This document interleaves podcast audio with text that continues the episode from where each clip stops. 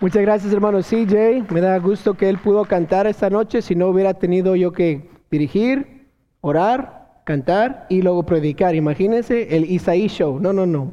Gracias, hermano CJ. Qué bonito canto. Vamos a abrir ahora nuestras Biblias. Jueces capítulo 16, por favor. Jueces capítulo 16, versículo 23.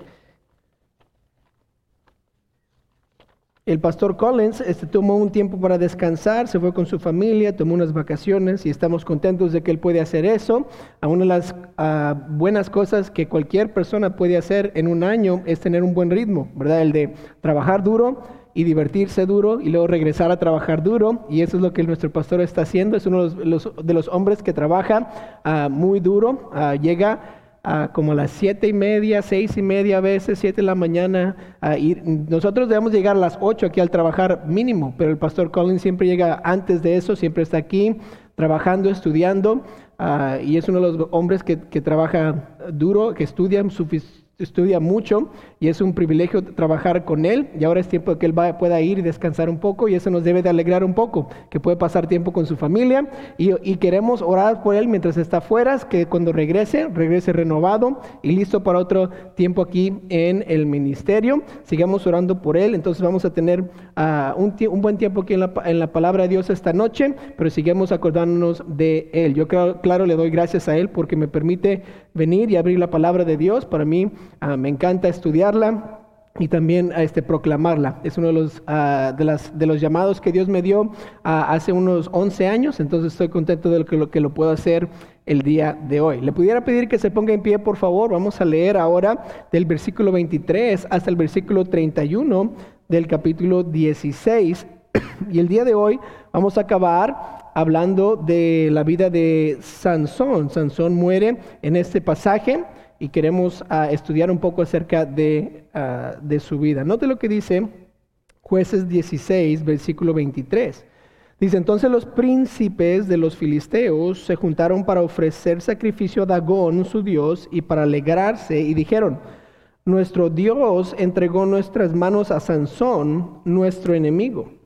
Y viéndolo al pueblo, alabaron a su Dios, diciendo, nuestro Dios entregó nuestras manos a nuestro enemigo y al destruidor de nuestra tierra, el cual había dado mucho, uh, había muerte a muchos de nosotros. Y aconteció que cuando sintieron alegría en su corazón, o en otras palabras, estaban borrachos, dijeron, llamad a Sansón para que nos divierta. Y llamaron a Sansón de la cárcel y sirvió de juguete delante de ellos y lo pusieron entre las columnas. Entonces Sansón dijo, al joven que le guiaba de la mano, acércame y hazme palpar las, las columnas sobre las que descansa la casa, para que me apoye sobre ellas. Y la casa estaba llena de hombres y mujeres, y todos los principales de los filisteos estaban ahí, y en el piso alto había como tres mil hombres y mujeres que estaban mirando el escarnio de Sansón. Entonces clamó Sansón a Jehová y dijo, Señor Jehová, acuérdate ahora de mí y fortaléceme, te ruego solamente esta vez, oh Dios, para que de una vez, de una vez tome venganza a los filisteos por mis dos ojos. Asió luego Sansón las dos columnas de en medio sobre las que descansaba la casa y echó todo su peso sobre ellas, su mano derecha sobre, sobre una y su mano izquierda sobre la otra. Y dijo Sansón, muera yo con los filisteos. Entonces se inclinó con toda su fuerza y cayó la casa sobre los principales y sobre todo el pueblo que estaba en ella, y los que mató al morir fueron muchos más que los que había matado durante su vida. Y descendieron sus hermanos y toda la casa de su padre, y le tomaron y le llevaron y le sepultaron entre Sora y Estaol en el sepulcro de su padre Manoah, y él juzgó a Israel 20 años. Esta noche quisiera predicar un mensaje titulado Al final de su vida al final de su vida. Vamos a orar. Cierto, gracias esta noche porque nos permites abrir tu palabra y acabar nuestro estudio de Sansón. Te pido que, nos, ah, que tu espíritu nos toque, que cualquier cosa que sea dicha sea para tu gloria, tu honra y la edificación de nosotros como creyentes.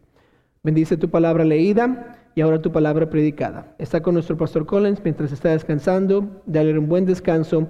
Ayúdalo a regresar con bien. En el nombre de Cristo Jesús te pido todo esto. Amén. Pueden tomar asiento. Gracias por mantenerse en pie. Siempre se puede regresar a hacer algo bueno para el Señor en nuestra vida. En, en, el Nuevo Testamento encontramos a un personaje que se llama Marcos. Marcos no fue uno de los discípulos de Jesús, sino él fue uno de los discípulos de Pablo y Bernabé. Y el primer viaje misionero que Pablo tomó se llevó a Bernabé como su compañero, pero también se llevaron a ayudantes. Se llevaron a, a un joven que se llamaba Marcos. Marcos era un sobrino, eh, era uno de los sobrinos de Bernabé.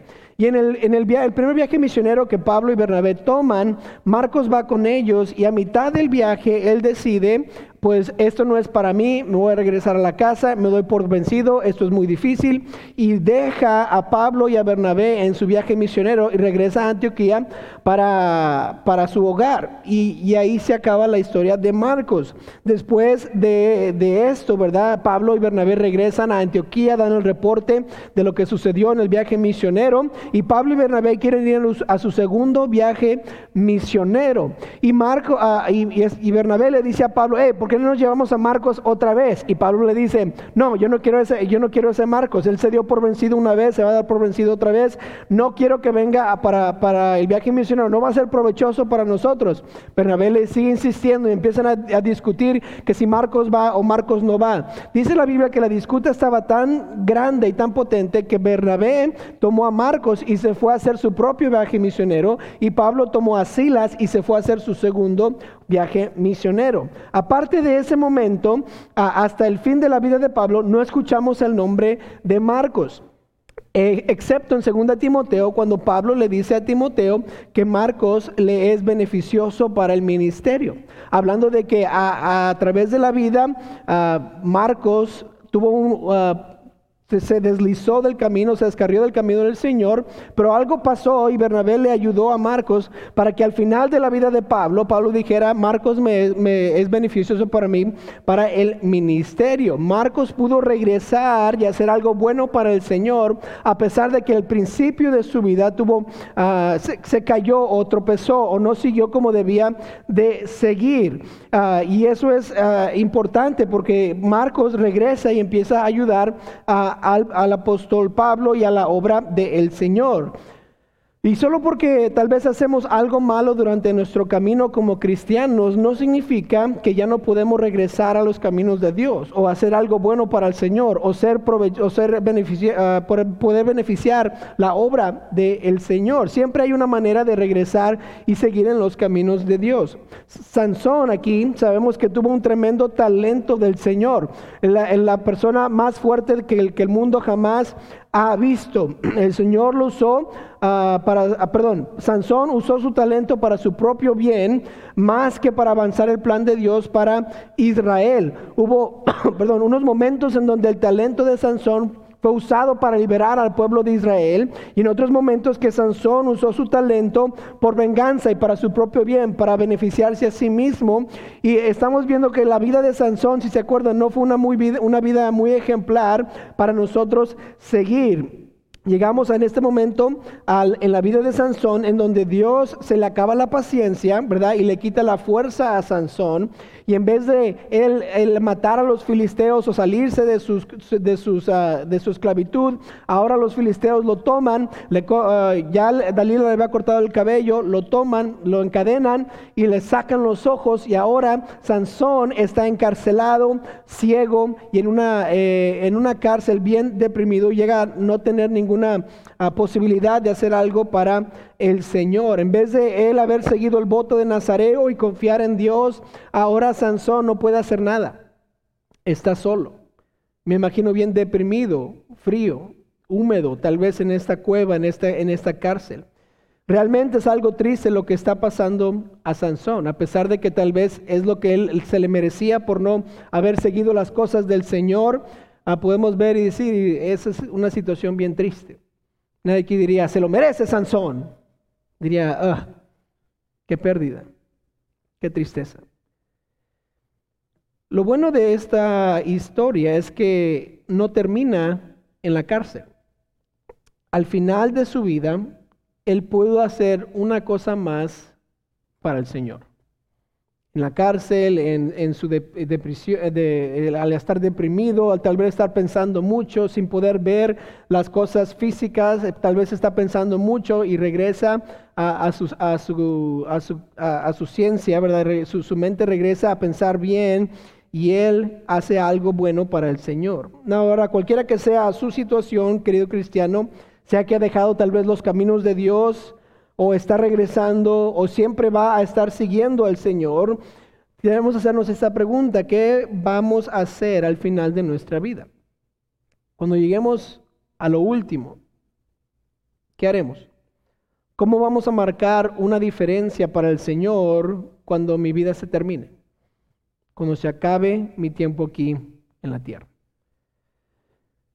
En este pasaje quiero yo descubrir qué sucedió al final de la vida de Sansón porque su vida fue un sub y bajas. Pero todos acabamos, todos vamos a acabar nuestra vida, todos morimos, sea temprano, sea tarde, nuestra vida se va a acabar.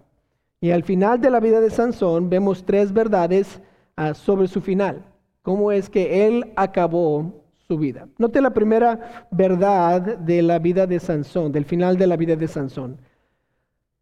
La primera fue que eh, él fue burla de sus enemigos. Ese él fue burla de sus enemigos. Note lo que dice el versículo 23. Dice, entonces los principales de los filisteos se juntaron para ofrecer sacrificio a Dagón, su dios, y para alegrarse. Y dijeron, nuestro dios entregó nuestras manos a Sansón, nuestro enemigo. Y viendo Ah, viéndolo el pueblo, alabaron a su Dios, diciendo, nuestro Dios entregó en nuestras manos a nuestro enemigo, al destruidor de nuestra tierra, el cual había dado muerte a muchos de nosotros. Y aconteció que cuando sintieron alegría en su corazón, dijeron, llamad a Sansón para que nos divierta. Y llamaron a Sansón de la cárcel y sirvió de juguete delante de ellos y lo pusieron entre las columnas. Estos versículos son muy tristes. Al final de su vida, Sansón se vuelve, una, se vuelve una burla de sus enemigos. Los filisteos están aquí agradando, agradeciendo a su dios Dagón por haberles dado a Sansón. Ellos Ah, pensaron, ¿verdad?, que Dagón se les había dado a Sansón cuando en realidad fue el orgullo de Sansón que causó su captura, que causó su decaimiento, que causó que, lo, que lo arrestaran y se lo llevaran. Los filisteos demuestran aquí una lealtad grande a su Dios falso, a que Sansón no demostró a Jehová Dios. Ah, nosotros sabemos leyendo la historia que no fue Dagón el que le entregó a Sansón a los filisteos, pero ellos están diciendo, fue Dagón, fue Dagón, fue Dagón, y están celebrando que su Dios les entregó a su enemigo. Así se acuerdan, los filisteos le quitaron los ojos a Sansón y lo encarcelaron, y le dan toda la gloria de eso a sus falsos dioses. Y, y le traen a la fiesta para burlarse de él. ¿Y notaron ustedes la palabra juguete? En vez de tenerle miedo, ahora le estaban tratando como un juguete. Dice el versículo 25, y sirvió de juguete delante de ellos. En un tiempo sentían temor de Sansón, ahora se ríen. En un tiempo se preocupaban si Sansón iba a estar ahí, ahora están entretenidos. En un tiempo estaban nerviosos por el nombre Sansón, ahora están jugando. Qué triste que al final de la vida de Sansón se convirtió en solo una burla. En vez de traer honra y gloria a Jehová por lo que estaba pasando en Israel, de traer un temor a Jehová ah, y de exaltar el gran nombre de Dios, él trae deshonra y burla al pueblo de Israel. Esto pasó al final de su vida. Su vida no valía para nada. Hace como un año más o menos, ah, llegó, yo, yo llegué a la casa a comer para mi lonche, como normalmente lo hago. Y saludé a mi familia y empezamos a, sentarnos a comer y yo noté que la computadora de mi esposa estaba en una cubeta llena de arroz. Y dije, amor, ¿por qué está la, por qué está la computadora en la cubeta de arroz? Es, un nuevo, vamos a probar un arroz de computadora o qué, sea, ¿qué está pasando? No, dice, es que tu hija decidió tirarle café a la computadora y ya no prende.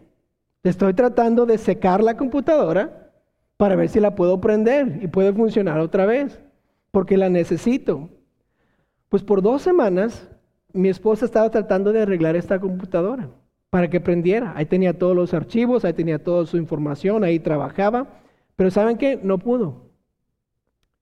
Y al final de cuentas tuvimos que comprar otra computadora. ¿Por qué? Porque no pudimos arreglar la computadora que teníamos. No queríamos comprar una nueva porque computadoras están caras, especialmente las buenas. Entonces, como buenos mexicanos, tratamos de hacer lo que pudimos antes de comprar una computadora. Bueno, compramos la computadora. Y mi esposa me preguntó, ¿qué hacemos con la computadora vieja? Yo le dije, regalémosla a las niñas, ya que la, destruyeron y no funciona, que sea su juguete, para que cuando te pidan hacer, usar tu computadora, le dices, no, tú tienes tu computadora, tú juegas con tu computadora. Y ellos ahora tienen una computadora de juguete para que pretendan trabajar cuando mami está trabajando. Usted sabe cuál es el niño. Y un aparato que una vez era valioso, y se usaba mucho, ahora se convirtió en un juguete. La vida de Sansón. Un juguete. Pregunta, ¿quiere convertirse en un juguete espiritual al final de su vida? ¿Quiere que sus enemigos espirituales se burlen de usted y alaben a los dioses falsos de ellos por los fracasos espirituales que tuvo? Pues yo no. Todos aquí llegaremos al final de nuestras vidas y tarde o temprano, y va, tarde o temprano, y vamos a tener un legado o un testimonio. Y nos tenemos que preguntar, pues, ¿qué testimonio voy a tener? ¿Voy a tener, tener el testimonio de serle fiel al Señor toda mi vida o las personas que me conocen se van a burlar?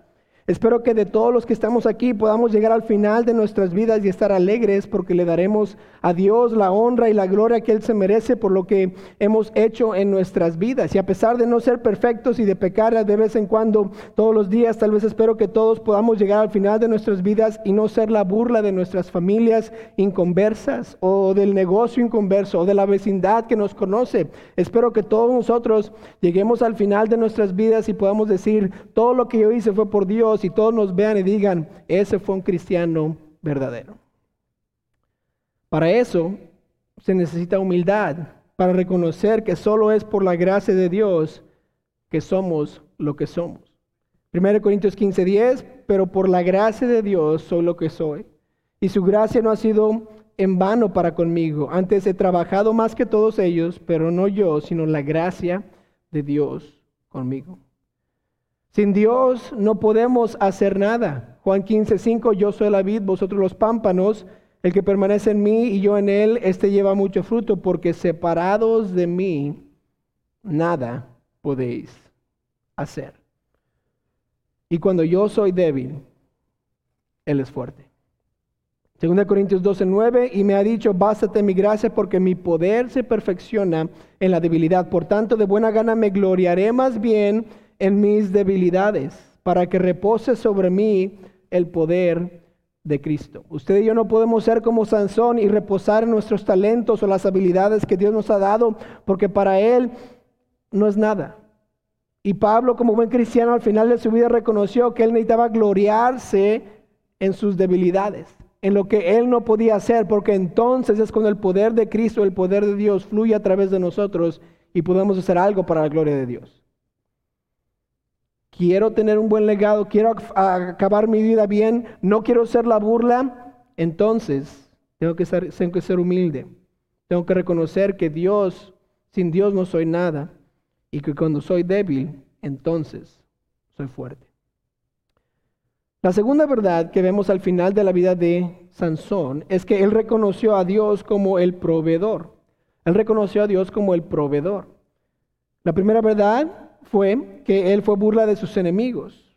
La segunda fue que entonces él reconoció a Dios como el proveedor. En el versículo 26 dice, entonces Sansón dijo al joven que le guiaba de la mano, acércame y hazme palpar las columnas sobre las que descansa la casa para que me apoye sobre ellas.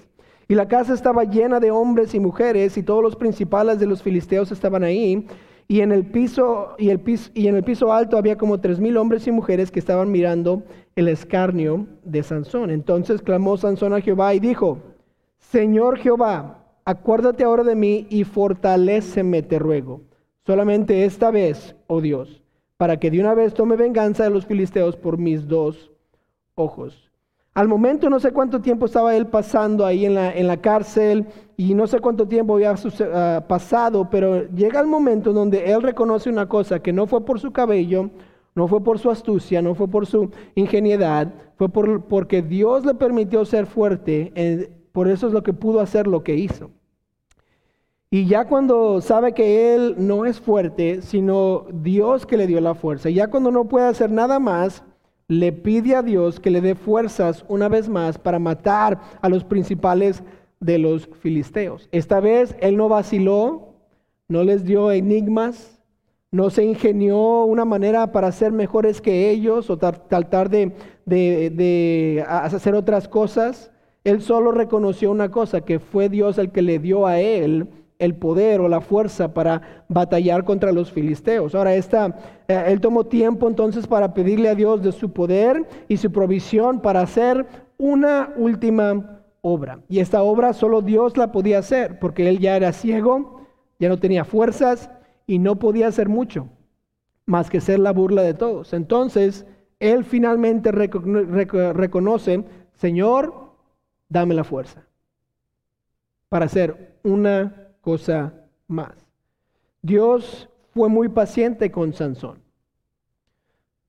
No sé cuántos años esperó Dios para quitarle la fuerza a Sansón, pero esperó, esperó y esperó hasta que ya no pudo esperar más. Y en un momento se le acabó la paciencia a Dios y le quitó aquel talento, aquella habilidad que solo Dios pudo dar. Y ahí empezó a fracasar, y fracasó Sansón en su vida. Al final de la vida de Sansón, él reconoció que él ya sabía lo que él ya sabía, pero que no quiso reconocer que Dios era el proveedor. Dios le proveyó a él sus padres que fueron piadosos, su fuerza que le, le ayudó a tomar cargo de, de, los filisteos, su posición que todos lo conocían, la salud que tenía, la influencia que tenía, todo se lo había proveído Dios y Dios ahora se lo había quitado todo. ¿Por qué? Por su orgullo. Porque él pensaba que era su, talento, su fuerza, lo que él podía hacer, y Dios se lo quitó. Y ahora, al final de su vida, él reconoció una cosa. Dios me lo dio. Sin él, no puedo hacer nada más. Hay una diferencia entre nosotros saber lo que es la verdad y reconocer lo que es la verdad. Y la pregunta es, ¿reconoce usted que Dios es el que le ha dado todo? Porque usted y yo sabemos que Dios no nos ha dado todo, pero lo reconocemos, queriendo decir que si actuamos como, como que lo sabemos. A veces pensamos que todo lo que tengo es porque yo soy quien soy y porque yo tengo una buena mente, y porque yo soy muy fuerte, y porque yo tengo buena salud, y porque yo puedo ir al trabajo, y porque yo, hice buen negocio acá y buen negocio acá. Por eso es que tengo mi casa grande, por eso es que tengo mi carro que tengo, por eso es que tengo el negocio que tengo, por eso tengo la familia que tengo, porque yo, yo, yo, yo, yo, yo, yo. Y pero, pero siempre decimos, eh, Dios me lo dio todo. Pero a veces no lo reconocemos. No actuamos como que Dios sí nos los dio. La verdad es que solo soy lo que soy por lo que Dios me permite. Si Dios quisiera, mañana me lo quita todo. Tengo tanto dinero en el banco, se va. Tengo muy buena salud, cáncer mañana. De un día al otro Dios cambia la situación completamente. En Filipenses 2.13 dice, porque Dios es el que en vosotros produce así el querer como el hacer por su buena voluntad. Dios lo produce. Dios nos los da. En 1 Corintios 4.7, porque ¿quién te distingue? ¿O qué tienes que no hayas recibido? Y si lo recibiste, ¿por qué te glorías como si no lo hubieras recibido? Todo lo que tenemos viene de Dios. Todo don perfecto viene de lo alto. Cualquier fuerza, cualquier inteligencia, cualquier habilidad es porque Dios me la dio. Y no debemos de esperar hasta el final de nuestra vida para reconocer, ¿sabes qué?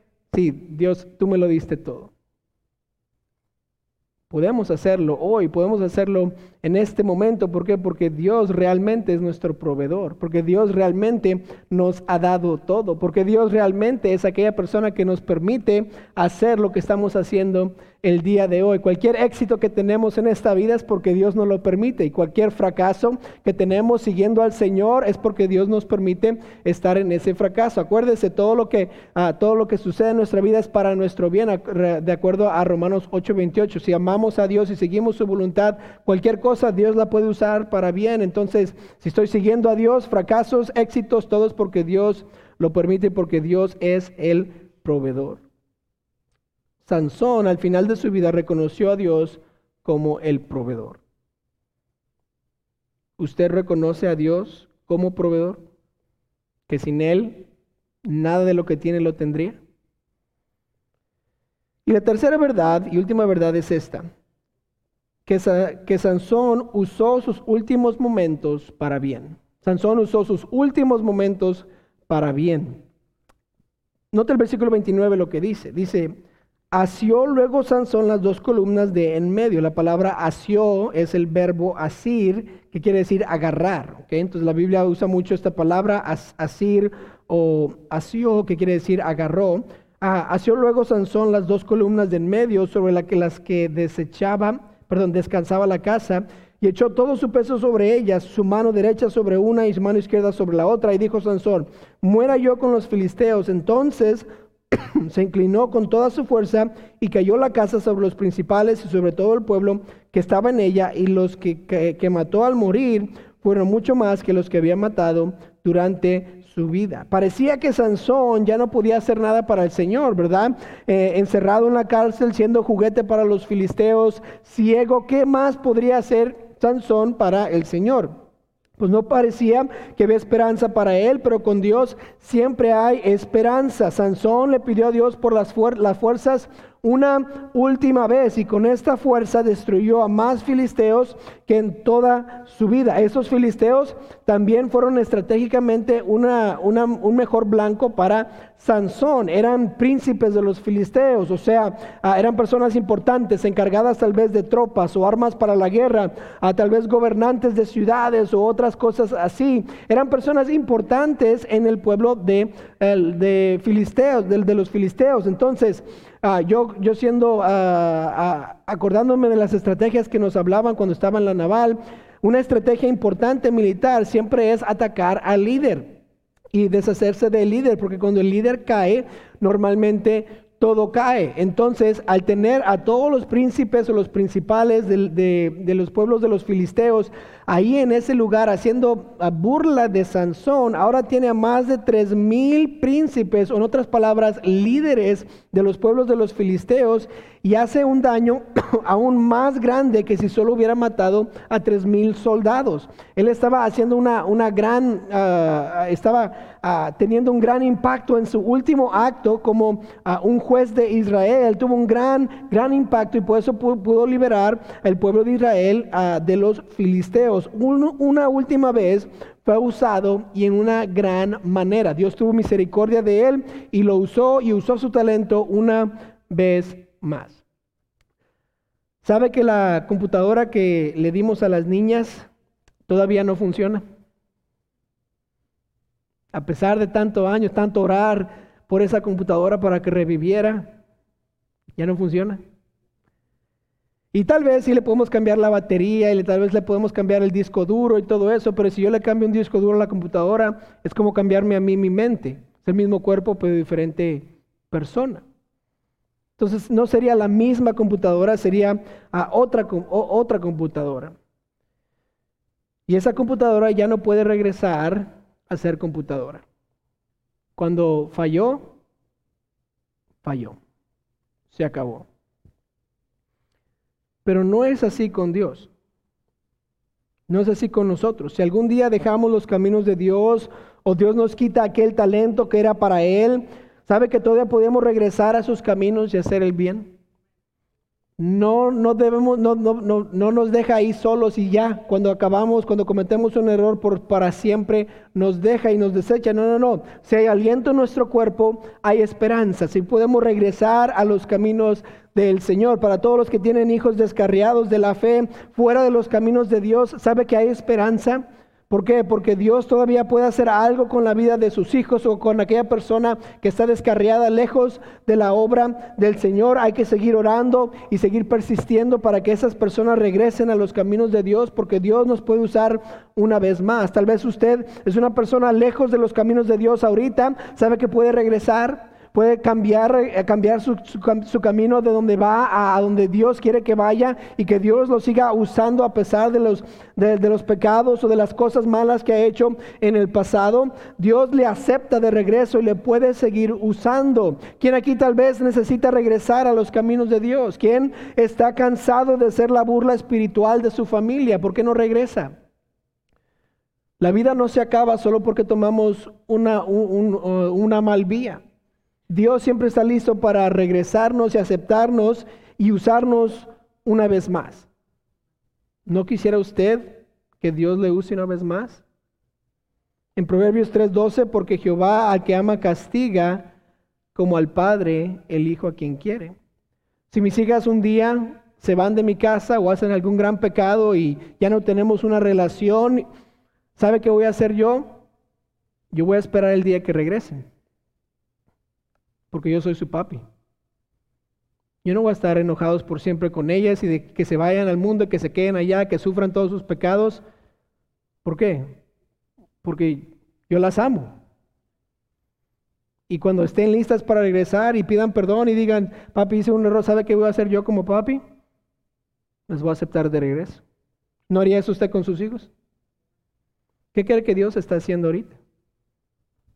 Si alguien está alejado de los caminos de Dios, Dios no le está diciendo, ah, vete, fúchila, no, no regreses. ¿Qué está diciendo? Aquí estoy. Te quiero usar una vez más. Regresa. Regresa. Salmo 51, 17 dice que los sacrificios de Dios son el espíritu quebrantado.